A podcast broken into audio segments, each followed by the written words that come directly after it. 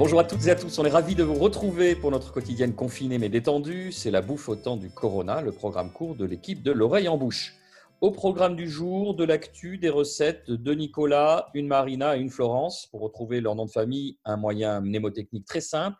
Imaginez, vous êtes poursuivi par une bande de coupe-jarrets qui en veulent à votre intégrité physique. Pour leur échapper, vous vous grimez, type camouflage. Vous fuyez dans la brousse en enjambant une rivière. Et en deux coups de cuillère à peau, vous avez réussi à les semer. Quel bounour C'est d'ailleurs l'une des rares émissions où les invités de la veille sont promus chroniqueurs et chroniqueuses sans passer par le canapé.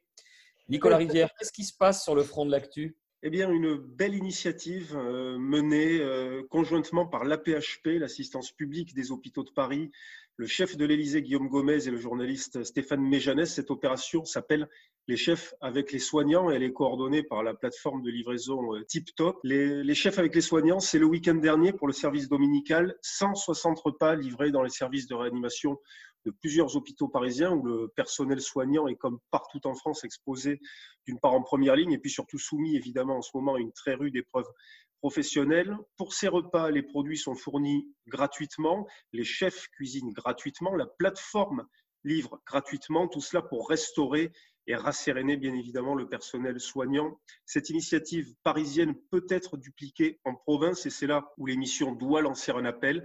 Les hôpitaux qui souhaiteraient se faire livrer des repas dominicaux et les restaurateurs qui souhaiteraient participer à l'opération peuvent s'inscrire sur deux plateformes TikTok dont vous retrouverez les intitulés complets sur la page Facebook de l'oreille en bouche. Plusieurs villes en France ont déjà emboîté le pas à la capitale. C'est le cas de Marseille, de Valence, de Toulouse avec l'hôpital Garonne et le chef Simon Carlier.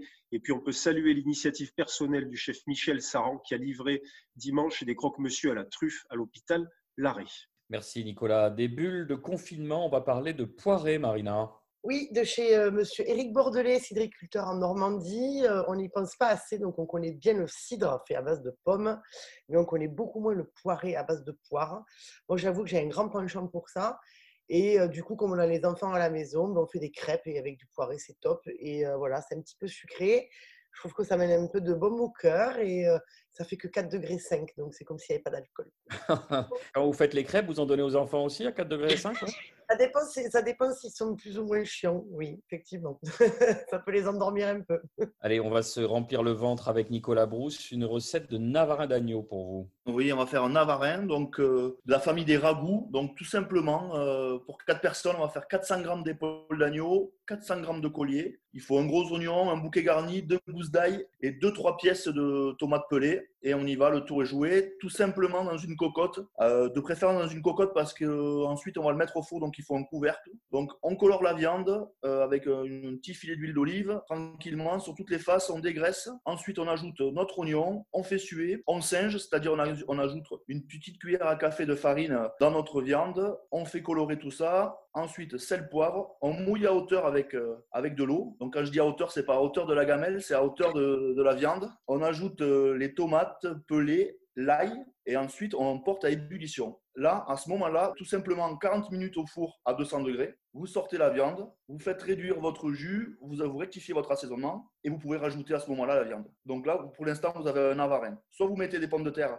et vous respectez la recette originelle, soit sinon vous venez euh, amener euh, des petits pois, des fèves, euh, des asperges, des haricots verts. Et là, vous avez un avarin d'agneau printanier. Nicolas Rivière. Oui, une façon d'être à la fois euh, en prise directe avec les légumes de printemps dont on parle depuis le début de cette série quotidienne et puis d'être un petit peu en avance sur Pâques, puisqu'on se régale déjà avec quelques morceaux d'agneau. Florence, c'est difficile de passer derrière Nicolas Brousse parce que vous avez aussi une recette personnelle d'agneau.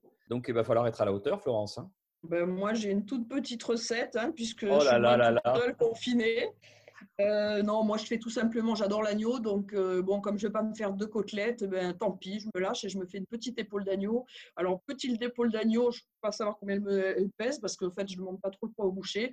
Mais moi je fais chauffer mon four, je mets tout simplement mon épaule d'agneau au four avec des gousses d'ail, je la badigeonne d'huile d'olive, le fruité noir, donc des olives qui sont montées en température avec euh, un goût bien prononcé. Et puis à mi-cuisson, je la badigeonne avec le razel, le d'Olivier Rollinger, voilà, qu'il a fait avec euh, Fateh Amal, une euh, cuisinière marocaine. Et je la mange avec euh, une polenta, voilà, durée de cuisson 40-45 minutes. Je la laisse reposer sous, sous papier alu pour qu'elle soit arrosée.